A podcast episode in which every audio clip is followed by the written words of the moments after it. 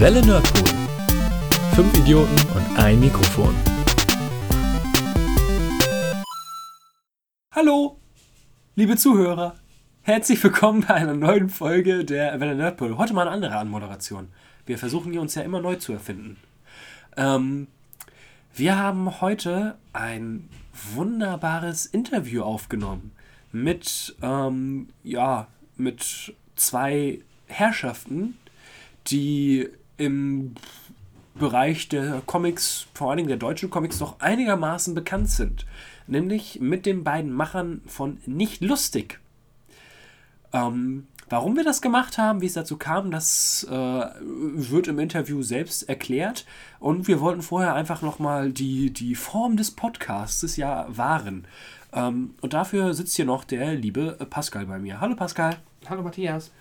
Ähm, was heißt die Form des Podcasts? waren ganz einfach. Die, unsere langjährigen Hörer werden das ja wissen. Wir machen am Anfang immer ein kleines Update-Meeting.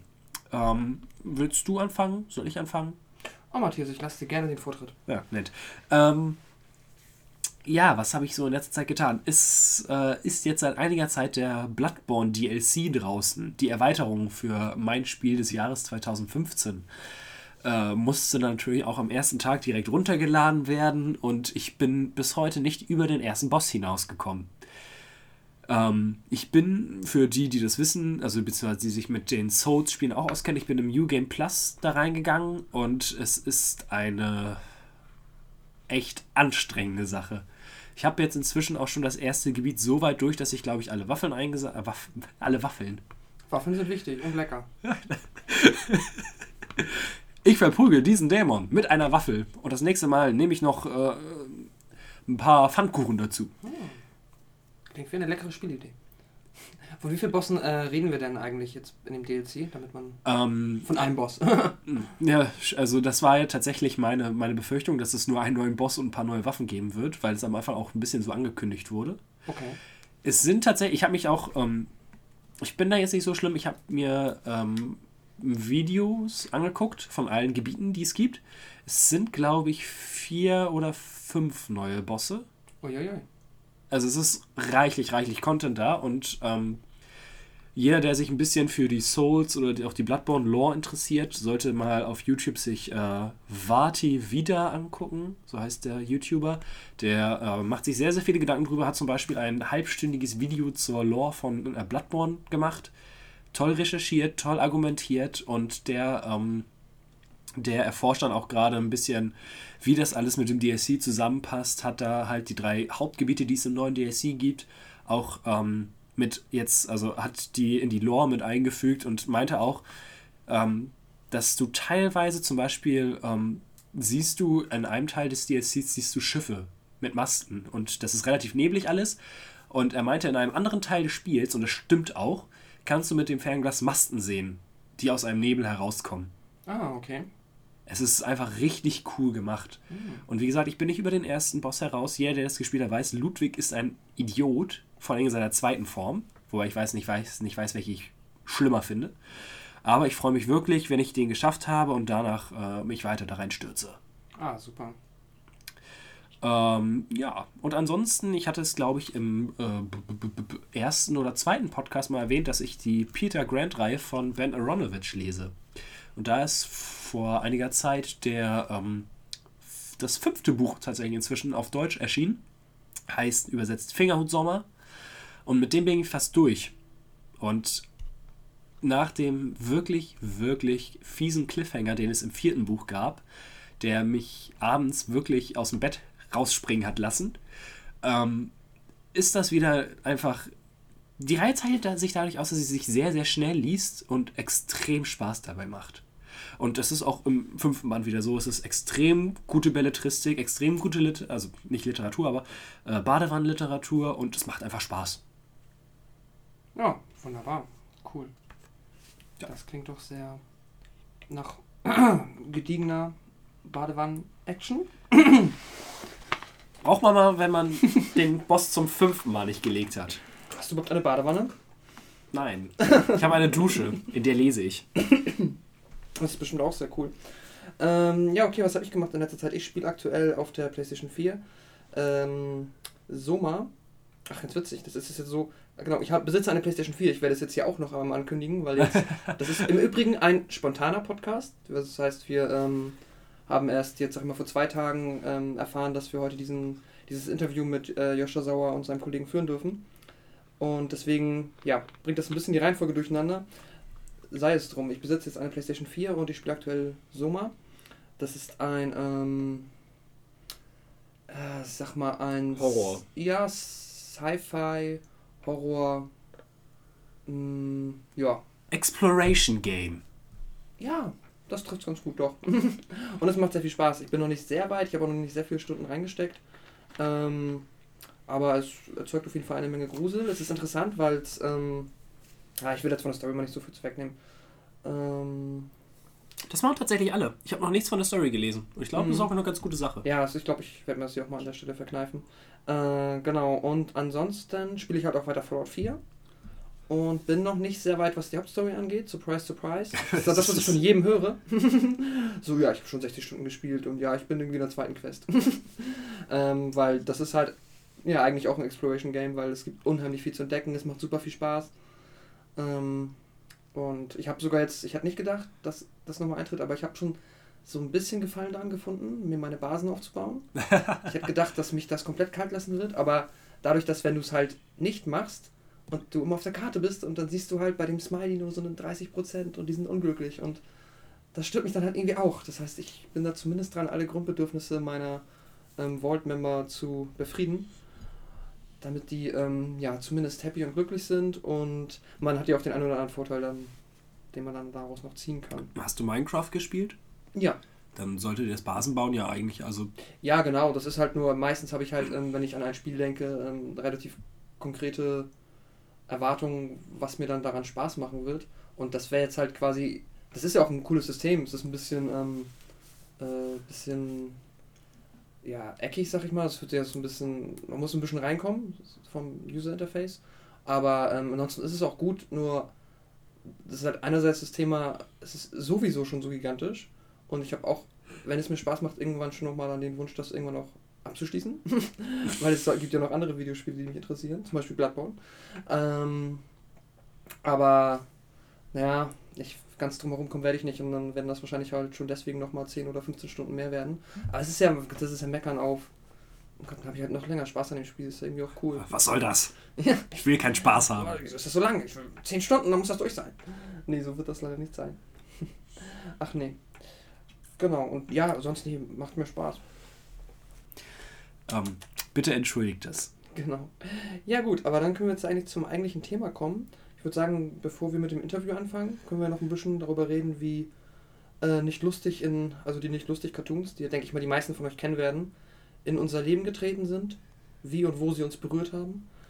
Ähm, Igitt. Ja, dann können wir ja so ein bisschen nochmal das Thema in die Richtung dessen lenken, worum es sich im Interview dreht, nämlich um die neue Animationsserie, die ähm, ja gerade in der Mache ist und die über Kickstarter gerade finanziert wird.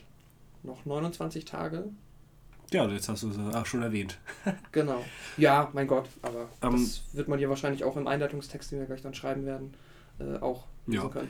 Ähm, ja, Thema nicht lustig und wie ich dazu gekommen bin. Ähm, tatsächlich äh, war ich in der fünften Klasse. Da muss man sich mal überlegen, wie lange das schon läuft eigentlich. Mhm. Ähm, wie jung du noch bist. Das stimmt ja nun gar nicht. ähm, war, war ich bei einem Kumpel und der hatte den ersten Band da rumstehen, den ersten Comicband. Und ich habe da so lange drin rumgeblättert und fand das einfach. Es hat halt genau den Humor getroffen und den, äh, den ich cool fand und auch immer noch cool finde. Zum Beispiel, äh, einer meiner absoluten Lieblingsgags ist, ist ähm, ich weiß jetzt nicht, wie der Clown heißt, der sich das Bein abhackt. Ah, das weiß ich auch nicht. Aber ich, ich, ich nenne ihn jetzt mal Beppo und einfach der Typ steht da mit einer Axt, hat sich das Bein abgeschlagen und, sah, und darüber steht nur, Beppo musste, Beppo musste lachen, als ihm die Unsinnigkeit seiner Tat bewusst wurde. und das ist, trifft ja genau das. Es ist überhaupt nicht lustig, aber dadurch ist es witzig. Und ja, seitdem ähm, verfolge ich das auch sehr gerne, was er macht. Also was, was nicht lustig so im Großen und Ganzen macht. Ähm, ein Freund von mir hat sogar äh, ein Shirt. Ich glaube, Pudel des Todes. Und ja, ist einfach eine geile Sache. Wie viele Bände hast du jetzt mittlerweile? Oder hast du auch selber Ich habe Bände? selber keine zu Hause. Okay. Ähm, ich, es gibt so viel anderen Kram, für den ich äh, noch Geld ausgeben müsste, theoretisch. Ich werde mal ganz kurz unprofessionell eben aufstehen. Und währenddessen rede ich weiter mit diesem Mikrofon. Ähm, ja, also ich hätte, ich würde mir die schon ganz gerne hinstellen irgendwo, die Wände, einfach damit ich sie habe. Allerdings, ähm, naja, wo, wohin? Ich habe jetzt Kein. Regal. ja, ich habe ja noch nicht, noch nicht mal ein richtiges Comicregal bei den ganzen Dingern, die ich inzwischen schon zu Hause rumstehen habe. Deswegen verleihst du die alle so gern. Ja, das tue ich, damit ich weniger zu Hause habe. Bis du ein Regal hast. Ja, nee, ich habe richtig. ähm, mir gerade mal die beiden Bücher äh, aus dem Regal gegriffen, die ich habe. Das ist der dritte und der vierte Band. Und ein.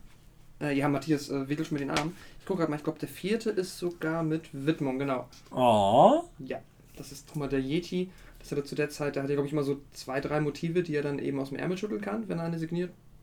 Äh, ja, wenn er quasi Bücher signiert. Und das ist ein Yeti mit einem Lemming auf dem Rücken, der dem Yeti eine Karotte hinhält, sodass er über eine Klippe springt. Und also quasi eine Verbindung zweier seiner ähm, ja, Hauptfiguren. Und ja, mit einer wunderbaren Pointe. ob er das immer- wusste? Hm? Ob er das wusste, dass er mal was für dich signiert hat? Das glaube ich nicht.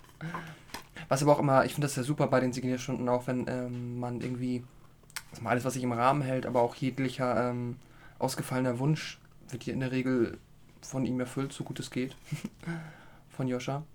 Und ja, ich habe nicht lustig. Ähm, ich weiß, dass wir irgendwann mal, und da war ich aber schon ein bisschen älter, ich glaube mit 14 oder 15, standen wir ähm, im Thalia in Hamburg und da hat ein Kumpel, der die Comics schon kannte, mir dann halt auch mal den ersten oder vielleicht war es auch der zweite unter die Nase gehalten und dann haben wir ähm, ja, uns da halt ich mal so durch den halben Band durchgelacht. und ähm, Mitten in der Buchhandlung, ja. ja, aber das ist ja auch ein Grund, warum er, ähm, hat er mal glaube ich auch schon mal in einem Interview erwähnt, warum es einfach so viele Comics in diesen Büchern gibt, damit äh, man das halt in der Regel, außer man setzt sich da halt irgendwie mit dem Kaffee hin und nimmt sich drei Stunden Zeit oder zwei Stunden, nicht schafft, ne? Das ist ja das Motiv dessen. Ja. Dass man die halt nicht eben wegliest, sondern sich denkt, ah, okay, doch, ich nehme die jetzt mal mit. Und ja, ich liebe den Humor auch. Ich mag äh, fast alle wiederkehrenden Charaktere sehr gerne. Ähm, und freue mich immer, wenn ich dann, äh, wenn auf der Homepage mal wieder neuer erscheint. Was jetzt in letzter Zeit ja halt leider ein bisschen weniger geworden ist, aber das erklärt sich ja auch. Ähm, Das erklärt er auch so im Interview. genau. Wir, müssen, wir können ja nicht alles erzählen, was da gleich passiert. Nein, das stimmt. Genau. Nee, nicht lustig ist super. Und Ähm, man muss auch sagen, sie hat, äh, nicht lustig hat einen kleinen Teil zu unserem Namen beigetragen. Es gibt nämlich einen mit den Ah. Yetis, wo es einer den äh, Yeti mit einem, äh, zum Beispiel den ein bisschen verpickelt ist, eine Hornbrille hat und der den. Cousin Hubert, Ja, er kommt vom Nerdpol. Ja. da ist da die Inspiration doch ganz eindeutig zu erkennen. ach, ist es schön. Hast du eine Lieblingsfigur denn Ähm, aus dem ganzen Universum? Ich habe Lieblingscomics, also spezifische, und die sind äh, jeweils ohne ähm, eine Wiener Figur. Ich, wobei ich nicht weiß, ob die Piraten nicht mittlerweile auch schon in, in äh, mehreren Comics aufgetreten sind. Das ist auf jeden Fall der Piratencomic, der, ähm, den gab es dann später noch auf dem T-Shirt und auf Tassen, ähm, wo die den Schatz ausgraben und dann halt auf einer kleinen Insel sind und nur einen Zettel darin finden. Ja. Und äh, ne, so, ach, ihr habt jetzt erwartet, dass ihr hier einen Goldschatz findet? Nein. Ist Der wahre Schatz ist Freundschaft. Genau, der Oh, voll Schatz schön. Ist, genau, die Erfahrung, die ihr gemacht habt und die Freunde, die ihr gewonnen habt auf der Reise hierhin und dann in den Piraten. Oh, das ist schön. Viel schöner als Gold. Den finde ich super und ich mag die, ähm, die drei äh, Sch- Stere, Schein, Papier Superhelden. Äh, ja, auf die hätte ich auch gesagt. Ah, mein Erzfeind, Mr. Stein. Die finde ich auch Mein super. Erzfeind, Mr. Schere. Genau. Und ja, warte mal von den Figuren. Ähm, oh mein Gott. Ich bin. Na, Riedmann ist es nicht. Die Lemminge auch nicht. Hm, Das sind, glaube ich, schon die Yetis. Ja? Ja, ich finde die einfach super lustig. Ich finde die. Ja, es geht. Also, das, das ist tatsächlich, die sind bei mir am ehesten unten auf der Liste. Okay. Ich finde vor allen Dingen durch die Zeitmaschine die Professoren ganz witzig. Und es gibt, ich Ja. find, es gibt nichts über den Tod und wie er auch zum Pudel kommt und so weiter und so fort. Ja, der Tod ist auch super. Also, das sind schon. Der, der Tod und sein Pudel sind meine beiden Lieblinge eigentlich. Mhm. ja, die sind beide toll. Und, und den Weihnachtsmann eigentlich. Es gibt ja so viele Weihnachtscartoons. Das stimmt. Äh, und die sind auch alle ziemlich großartig. Generell ähm, solltet ihr das Ganze noch nicht bei Kickstarter finanziert haben, kauft euch diverse Bände. Es ist jetzt ja auch, ähm, da sind wir jetzt in dem Interview aufgrund, äh, sag ich mal, Zeitlicher Mängel. ja, knapp bemessenen zeitlichen Kapazitäten nicht mehr zugekommen, das noch zu erwähnen. Aber es ist jetzt ja auch, es gibt ja seit dem August ähm, den offiziellen Merchandise-Shop auf nichtlustig.de nicht mehr. Ähm, hat er auch, also wer sich dafür interessiert, warum das so ist, da gibt es auch einen sehr ausführlichen Post auf Tumblr von ihm ähm, zum Nachlesen. Und jetzt daher ja eigentlich auch die einzige Möglichkeit, zumindest an ein bisschen Merchandise noch zu kommen. Äh, die diversen, ähm, wie sagt man auf Kickstarter, ja, Belohnung, Goals oder Belo äh, stimmt, Belohnungen Belohnungen sind es ja, ne? Es gibt dann ja die verschiedenen Preisabstufungen.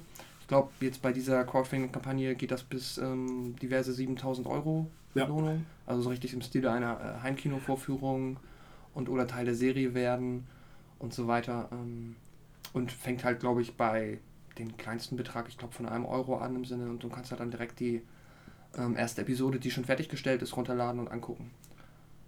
Ja, genau. Das ist die Möglichkeit. Ähm, ja, wunderbar. Das ist ja eigentlich schon alles, was wir jetzt im Vorwege zu diesem Interview noch sagen müssen. Ja. Oder fällt dir noch etwas ein, Matthias? Dann äh, würde ich sagen, machen wir hier jetzt gleich einen äh, Cut zum Interview. Wir wünschen euch natürlich viel Spaß und äh, solltet ihr noch Fragen haben, meldet ihr uns auf Twitter, Facebook, Mail oder sonst wo. Genau, schreibt in die Kommis. Genau, viel Spaß beim Interview. Tschö! Bye.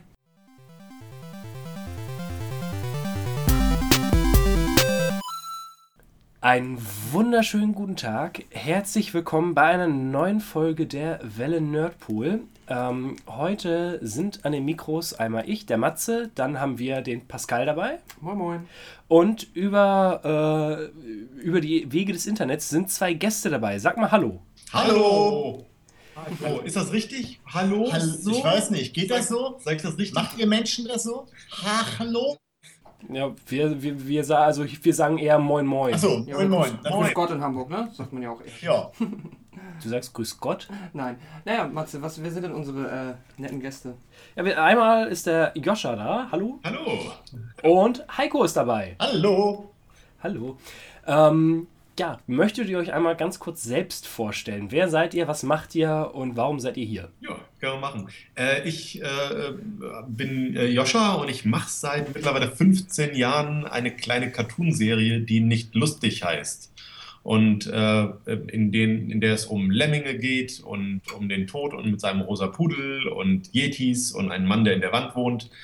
Und äh, habe da sehr, sehr viele Cartoons äh, früher gezeichnet. Und jetzt sind wir gerade an einer Trickfilmserie dran. Und dafür habe ich mir seit zwei Jahren Verstärkung geholt. Und das ist der nette junge Herr hier neben mir. Genau. Mein Name ist Heiko und äh, genau, ich bin seit zwei Jahren Autor bei Nicht Lustig, schreibe mit Joshua zusammen Cartoons und jetzt auch die neue Trickfilmserie und mache ansonsten alles andere, was noch so anfällt im Atelier, äh, außer Putzen äh, und Kaffee nur für mich. Aber dann kriege ich ihn auch noch zu. Vielleicht, genau. Ansonsten äh, bin ich auch Sprecher und Storyboard-Artist und mache Genau. alles. Also äh, hier im kleinen Atelier, in dem auch noch äh, Tobi Knitt momentan sitzt und äh, Julia Panzer, machen wir alles, äh, verteilen wir eigentlich alle Aufgaben immer so, dass jeder alles irgendwie macht. Das heißt, Jeder hat fünf Hüte au- auf und und äh, ja, machen da gerade eine Trickfilmserie zusammen mit vielen anderen Künstlern, die teilweise in anderen Städten sitzen. Äh, in Berlin sehr viele andere Trickfilmzeichner und ähm, gerade haben wir zwei Folgen fertig gemacht. Die erste heißt Zeitreisende Enten und kann man direkt angucken auf äh, der Crowdfunding-Plattform Kickstarter, weil wir nämlich, um weitere Folgen zu finanzieren, äh, gerade eine Crowdfunding-Aktion machen. Und äh, das läuft noch bis Anfang Januar und da können die Leute selbst darüber dann entscheiden, quasi, wie viele weitere Folgen es geben wird und uns dabei unterstützen. genau, und die erste ist schon, sogar schon finanziert. Und jetzt wollen wir aber ganz, ganz, ganz äh, lange noch weitermachen. Also, glaube ich, noch 29 Tage. Ja, ich jetzt noch 29 29 Genau. Tage äh, gibt es noch die Möglichkeit und wir wollen natürlich so viele Folgen machen, wie wir können und brauchen natürlich dafür Hilfe. Genau. Ja, schön. Das wär's. Äh, Tschüss! Nein, wir haben ja auch noch Fragen. Aber es ist schön äh, grob umrissen, äh, warum ihr hier seid, was ihr macht. Äh, wir wollen euch nämlich ein bisschen dazu interviewen, haben uns ein paar Fragen rausgesucht und hoffen, dass ihr die, dass ihr ja, ein bisschen mit uns schnackt. Machen wir. Mal gucken. Schön. ja. Ich bin mir noch nicht so sicher. Aber frag erst mal. ähm, ja, ähm, ansonsten, ich würde dann einfach mal einsteigen. Und zwar, ihr wart auf, ähm, auf einer Kinotour, weil ich mich richtig erinnere, ja? Genau. Ähm, wa was ist da passiert? Ich konnte leider nicht äh, in Hamburg zugegen sein, weil ich da, ich glaube, ich war in der Uni oder so. Aber was habt ihr da gemacht auf der Kinotour? Ja, da, haben wir, da haben wir sehr schöne Sachen gemacht. Wir haben nämlich mit äh, Fans und Zuschauern in vier Städten die ersten beiden Folgen geguckt. Und die erste Folge ist ja, wie gesagt, schon fertig und kann auf Kickstarter angeguckt werden aber macht halt nochmal doppelt oder dreimal so viel Spaß, wenn man sie auf der großen Leinwand sieht. Ich würde viermal so viel sagen. Ja, da sind sich die Wissenschaftler noch nicht ganz einig. Äh, Wird noch ausgewertet gerade. Und die zweite Folge, die wir mitgebracht haben, Octozilla, die ist noch nicht ganz fertig. Da haben wir so eine sogenannte Workprint-Version mitgebracht. Das heißt, die war noch schwarz-weiß.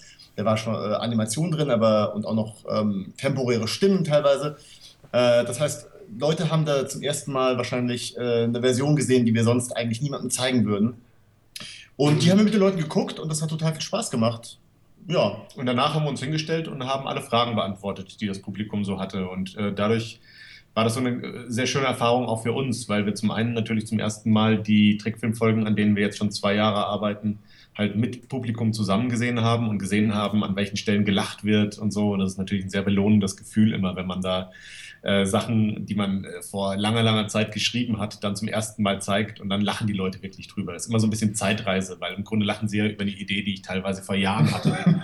Richtig. Und, äh, und dann äh, eben diese Interaktion wirklich zu, zu gucken, was sind die Fragen, die Leute haben und äh, wie reagieren die darauf. Das war echt eine ganz tolle Erfahrung für uns. Genau. Das heißt, ihr habt auch ordentlich Feedback äh, mitbekommen. Ja, ja, auf jeden Fall. Also in erster Linie in Form von, äh, von, Otto. Von Otto. Also, von Otto. Das stimmt, Otto war nämlich da in Hamburg. Ja, das, das war echt ein ganz, ganz äh, toller Stargast, den wir da hatten, dass, äh, der im Publikum saß und sich die Sache ganz normal einfach mit angeguckt hat und hat tatsächlich dann auch in dieser Fragerunde äh, auch ähm, ja, ein paar Sachen wissen wollte von uns. Das war sehr schön, weil er äh, direkt nach der, nach der Folge uns gleich Tipps gegeben hat. Also erstmal ganz begeistert war und dann äh, gleich die Tipps gegeben hat, wie wir es denn im Kinofilm äh, anders machen sollen. Genau, wenn der große Kinofilm jetzt kommt. okay. Da merkt man gleich, in welchen Dimensionen der, der Liebe denkt da. Ja. er hat ja auch schon seine Erfahrung mit den Otifanten gemacht, ne? Ja, genau. Richtig, hat er mir ja. auch gleich erzählt. Äh, dass er, zwar äh, eine der ersten Sachen, die er mir erzählt hat, war, dass damals, als der äh, Otifanten-Kinofilm rauskommen sollte, der ja auch rausgekommen ist, aber als sie die Premiere machen wollten, haben sie die Premiere gelegt auf den ähm, na, 11. September 2001.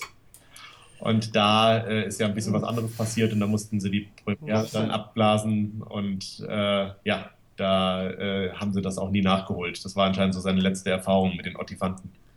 Mhm, okay. Ähm, was mich immer interessieren würde, du hast ja, also es warst ja glaube ich noch du allein, Joscha, ähm, auch schon mal vor drei Jahren ein Crowdfunding gemacht ja. für eure Serie. Genau. Ähm, und das war ja, glaube ich, eine Episode, die dabei entstanden ist. Mhm. Und ähm, jetzt bist du wieder dabei. Hast du jetzt gemerkt, dass das Feedback, du hast ja auch zu der Zeit schon ähm, quasi Rückmeldung bekommen, dass sich das jetzt verbessert hat oder dass die Leute, die das seitdem verfolgen, auch merken, das ist jetzt, ähm, hat nochmal qualitativ ein bisschen zugenommen? Ich, äh, ich hoffe, dass das ähm, bei den meisten Leuten so ankommt, weil natürlich haben wir uns sehr ins Zeug gelegt, dann nochmal eine ganze dicke Schippe draufzulegen. Ähm, und aus den Sachen, die für mich auch beim letzten Mal noch nicht funktioniert haben, äh, eine Menge gelernt. Ähm, das ist der Grund, warum das ganze Ding, äh, also die Folge, die wir jetzt rausgebracht haben, um einiges schneller ist und äh, die Animation auch schöner funktioniert, die Hintergründe um einiges ausgearbeiteter sind. Also man, man steigert sich ja von Mal zu Mal und ich hoffe mal, dass die nächsten Episoden dann noch wunder und noch wunder werden. Ähm, aber äh, prinzipiell muss ich sagen, ich habe beim letzten Mal sehr viel positives Feedback bekommen und diesmal auch. Aber ich habe wirklich das Gefühl, dass es ähm, diesmal noch überschwänglicher ist und alle Leute, die sich äh, die Folgen angeguckt haben, äh, sehr begeistert sind. Im Grunde haben wir kein, äh, kein negatives Feedback gekriegt. Vor, äh, vor zwei Tagen hatten wir einen, äh, einen Herrn, der meinte so, ja, das, die Folge hätte er nicht so gut gefunden. Und dann hat er ein paar Minuten später nochmal einen Kommentar geschrieben, so, er müsste zugeben, dass beim zweiten und dritten Mal gucken die Folge sehr viel besser wird. das, ist eigentlich, das ist eigentlich ein schön verstecktes Kompliment. Auf jeden Fall. Ja. Sehr gut. Ich muss auch sagen, ich habe mir, ich habe mir in Vorbereitung, habe ich mir nochmal die erste Folge angesehen. Die ging ja 20 Minuten, wenn ich mich recht erinnere. Ja. Ähm, ich fand das persönlich dann doch ein bisschen zu lang, um Keine da auch Frage. mal. Ja, wir auch. Ja, deswegen äh, äh, da ein bisschen geguckt, was kann man kürzen, wie kann man es wirklich schneller und vom Timing her besser machen. Und äh, ich, ich denke mal, das merkt man, dass man äh, äh, da äh, dazugelernt hat und dass einiges besser funktioniert jetzt. Und das ist ja auch eine ganz normale Entwicklung. Ich ähm, glaube, der Pilot, die Pilotfolge von Family Guy ist auch auf YouTube oder diverse Pilotfolgen, die sie damals mal gemacht haben. Ja. Wenn man die mit mal den aktuelleren Family Guy Sachen vergleicht, merkt man, das ist ein Unterschied äh, von Tag und Nacht. Also oftmals, was, was ich immer interessant finde, ist, wenn eine Serie äh, startet, ist ja oftmals äh, eine lange Entwicklungszeit da auch vorausgegangen. Und man, man sieht bei äh, Serien wie Bob's Burgers oder, oder South Park oder äh, was habe ich zuletzt gesehen, Gravity Falls, äh, eine wunder, wunderschöne Serie. Ähm, da haben sie irgendwann auch ein paar Pilotminuten veröffentlicht, die normalerweise eigentlich äh, nur intern produziert wurden, äh, wo man eben den Look äh, festgelegt hat und auch das Timing. Und man sieht plötzlich, dass die alle nur mit Wasser kochen. Mhm. Teilweise wie krampig das erstmal noch aussah und so weiter. Jetzt haben die, äh, diese Produktionen halt ein gewaltiges Studio im Hintergrund, die äh, eben auch erstmal ein paar Millionen da locker machen können, um so eine Sache zu entwickeln. Und äh, so eine Sache zu entwickeln, ohne dass die Öffentlichkeit davon mitbekommt. Und äh, das ist gleichzeitig für uns natürlich eine, eine interessante Erfahrung, aber auch immer so ein bisschen schwierig, weil man genau diese, äh, diese Entwicklungsphase eben öffentlich ähm, bei uns äh, jetzt ab, abfeiern muss. Und dadurch äh, sind diese Sachen, die ich da vor drei Jahren gemacht habe, ähm, die für mich auch halt so ein Schritt waren auf dem Weg zum fertigen Produkt, äh, halt dann auch direkt in der Öffentlichkeit gelandet und äh, ich konnte darauf dann auch direkt reagieren. Mhm. Also umso, aber es ist auch dann auch umso schöner, dass du oder dass ihr beiden jetzt, jetzt seht, dass es deutlich, deutlich, äh, also sehr, sehr positiv aufgenommen wird. Halt auch zum Beispiel bei der Kinotour. Ja, Auf jeden Fall. Ja, das ist gerade ganz, ganz äh, toll für uns zu sehen und ist neben äh, äh, dem, ähm, dem Ding, was natürlich beim Crowdfunding immer sehr im Vordergrund steht, nämlich wie viel Geld kommt denn jetzt gerade rein, ist für uns auch ähm, ein ganz, ganz toller Ansporn zu sehen, wie viel positives Feedback wir kriegen und äh, auch die Kinotour, wie, wie die Leute darauf reagieren. Äh, das, das ist für uns nochmal so ein moralischer Push, bei dem wir merken, wow, okay, die Sachen kommen wirklich einfach gut an. Das, und das freut uns sehr. Mhm. Ähm, was mich einmal interessieren würde, äh, die Serie, die ihr plant, die soll jetzt ja laut Kickstarter, also das letzte Stretch Goal wäre dann quasi die zehnte Episode.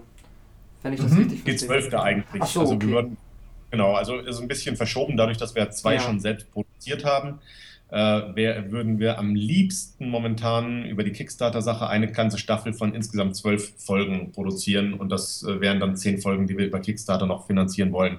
Aber da muss man auch ehrlich sagen, ist natürlich utopisch. Ne? Also äh, man, ähm, das wäre, wenn jetzt irgendwie ein reicher Graf um die Ecke kommt. Oder ein Scheich, Ein Scheich wäre auch Oder ein okay. reicher Podcast. reicher Podcast. dann, dann könnte das vielleicht noch funktionieren. Aber so sind wir natürlich erstmal auch total zufrieden äh, damit, was dass wir jetzt schon eine weitere Folge finanziert bekommen haben und dann jetzt hoffentlich noch eine und vielleicht dann sogar noch eine dritte über den Kickstarter, äh, das Crowdfunding finanziert kriegen.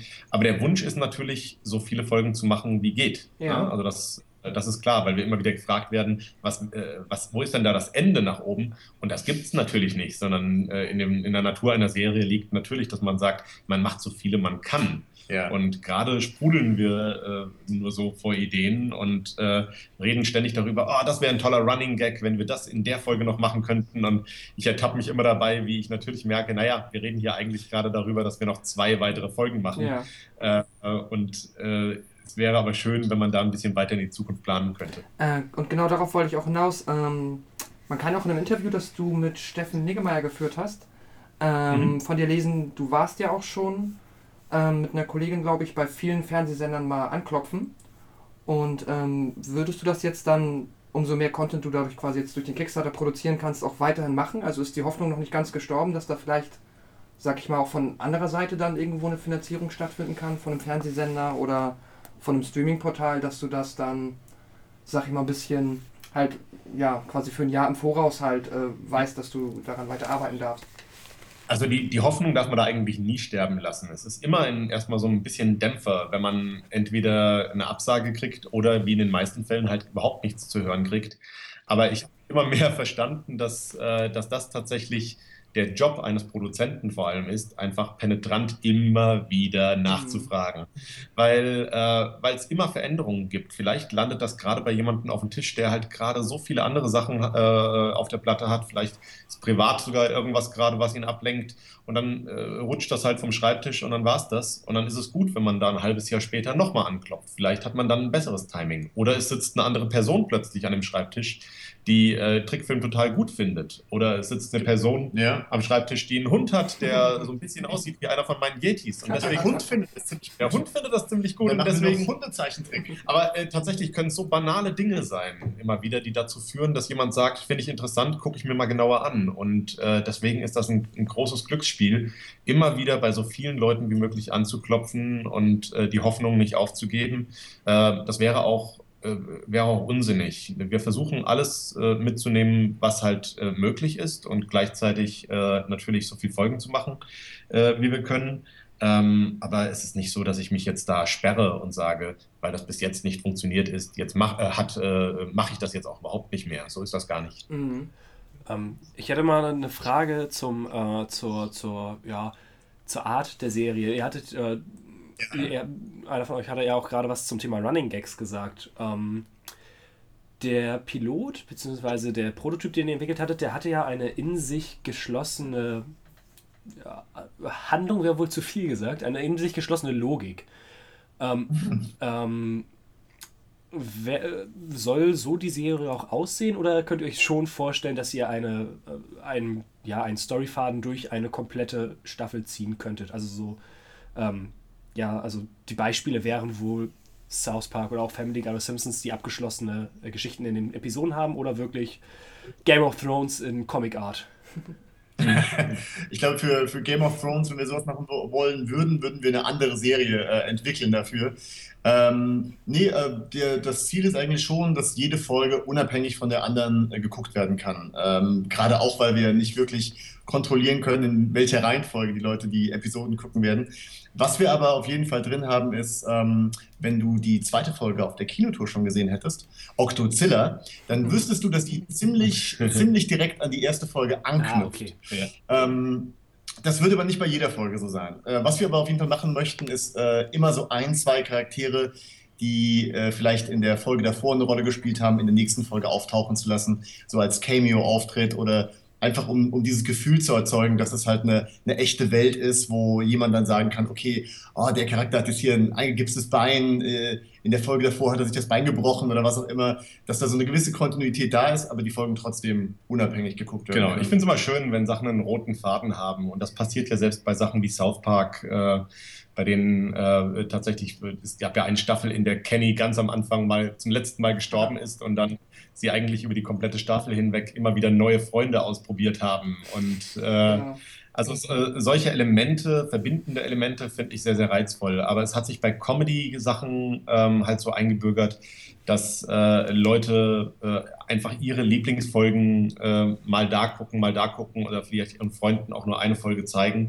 Und äh, wir wollten da auch Publikum nicht dadurch ausschließen, dass, man, dass wir sagen, wenn wir jetzt die Folge machen, dann kann man die aber nur gucken, wenn man vorher halt auch alle drei anderen Folgen gesehen hat. Momentan ist es zwar noch sehr übersichtlich, was wir da an Folgen äh, jetzt haben. Insofern ist es immer skurril, überhaupt darüber zu reden.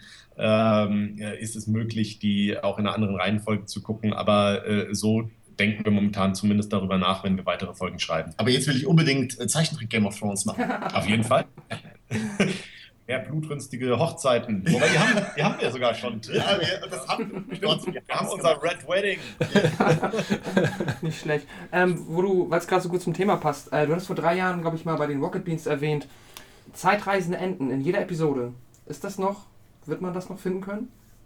Bis jetzt ja. Okay. Also bis jetzt in allen Folgen, die wir bis jetzt äh, machen, sind äh, zeitreisende Enten drin. Man muss äh, zumindest in der dritten Folge sehr genau aufpassen. Okay äh, wo, wo die auftaucht, aber ja. ja wunderbar. Umso klüger ist das, das als erste Folge zu machen. ja, genau.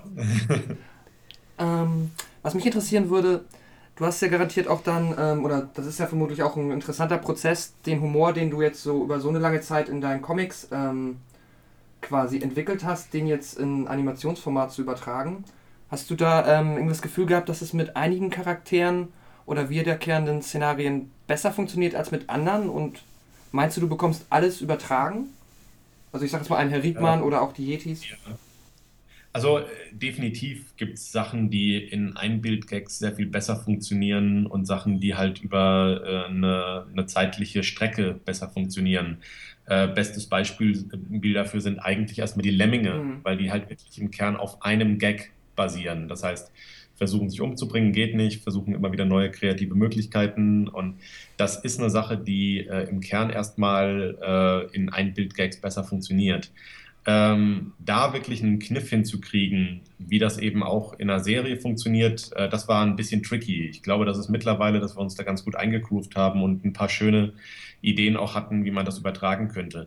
Andere Sachen, wie gerade Herr Riedmann, äh, der Mann in der Wand wohnt, oder die Professoren, äh, sind sehr, sehr dankbar äh, für längere Sachen, weil man, weil die eben eigentlich eher dafür, darauf ausgelegt sind, auf Eskalation. Das heißt, man fängt mit einer kleinen Sache an und dann gibt es immer mehr Katastrophen, bis das sich halt irgendwie äh, auftürmt und am Ende alles unter Wasser steht oder äh, brennt. Alles, genau. Menschen und also Sachen, Nachbars Wohnung gestürmt haben. Aber das, äh, das ist tatsächlich ähm, der, der große Vorteil, natürlich jetzt für, äh, für längere Geschichten im Film zu arbeiten, ähm, dass man eben solche Sachen ähm, eskalieren lassen kann. Und die Möglichkeit hatte ich im, im Einbild-Cartoon natürlich nicht wirklich. Da versucht man ja immer den Moment zu finden, kurz vor oder kurz nach einer Katastrophe. Habt ihr äh, irgendwelche Lieblingsfiguren eigentlich aus diesem gesamten Panoptikum, den ihr da habt, die, mit denen ihr besonders gerne arbeitet?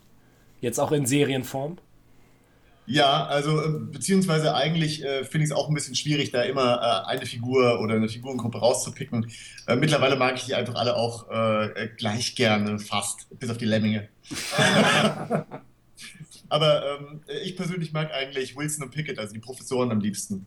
Einfach weil, äh, weil diese beiden Typen auch seltsamerweise zusammenleben. Es ist noch nicht so richtig ganz geklärt, wie sie zueinander stehen. Aber sie haben halt dieses ganze Weird Science-Zeug und können halt sich abgedrehte Maschinen bauen. Und das ist halt eigentlich immer so ein guter Plotmotor.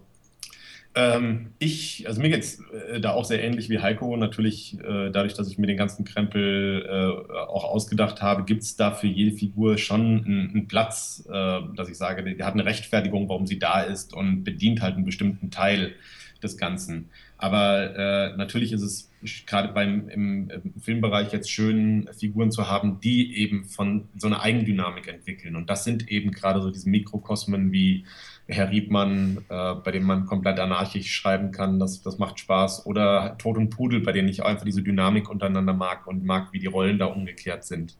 Und dass es eigentlich überhaupt nicht mehr darum geht, dass der Tod der Tod ist, sondern dass es eigentlich im Moment ja. Alltagsprobleme geht, die überhaupt nichts damit zu tun haben, dass er gleichzeitig die, die Toten ins Jenseits befördert. Das, das mag ich auch sehr gerne. Obwohl er seine Arbeit mit nach Hause nimmt. Ja, äh, wobei das jetzt in der neuen Serie auch immer weniger Rolle spielt, äh, merkt man. Gerade geht es darum, dass er halt seine Sense verlegt hat und äh, in der nächsten Folge ähm, hat er ein kleines Geheimnis vor dem, vor dem Pudel, das aber auch überhaupt nichts mit, mit dem Tod zu tun hat und so. Also das, äh, äh, das sind so lauter äh, kleine Geschichten. Da finde ich sehr schön, mit diesem Stigmata der Figur zu spielen und eigentlich genau das nicht zu machen, was alle Leute erwarten würden. Ja. Nämlich, dass es immer darum geht, dass er irgendjemanden abholt, der stirbt und so weiter.